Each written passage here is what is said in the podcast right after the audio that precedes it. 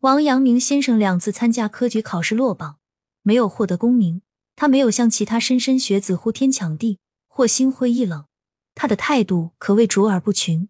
他说：“我着实有些难受，但不是因为没有考中，而是因为不能为国家效力。”一，他的心智坚定，是因为读书做圣贤是他的人生第一等大事。二，志不在名。纵观他的政治生涯。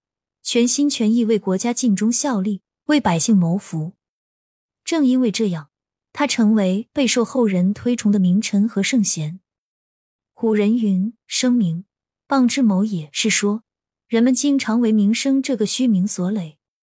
虚名者有名无实，或是要名不在实。生活中有许多这样的人。王阳明和学生讨论有关名的问题时，他说：“如果一味的力追名声，就不会懂得真实淳朴的道理，人生就会徒增烦恼。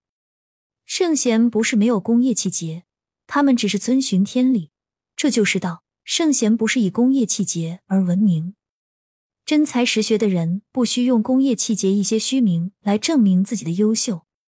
人生太短暂，要做的事情却很多。放眼未来，脚踏实地，终将会达到人生的制高点的。非常感谢您的收听。欢迎您一起来学习一代圣人王阳明的智慧。欢迎订阅、点赞、评论，与我进行互动哟。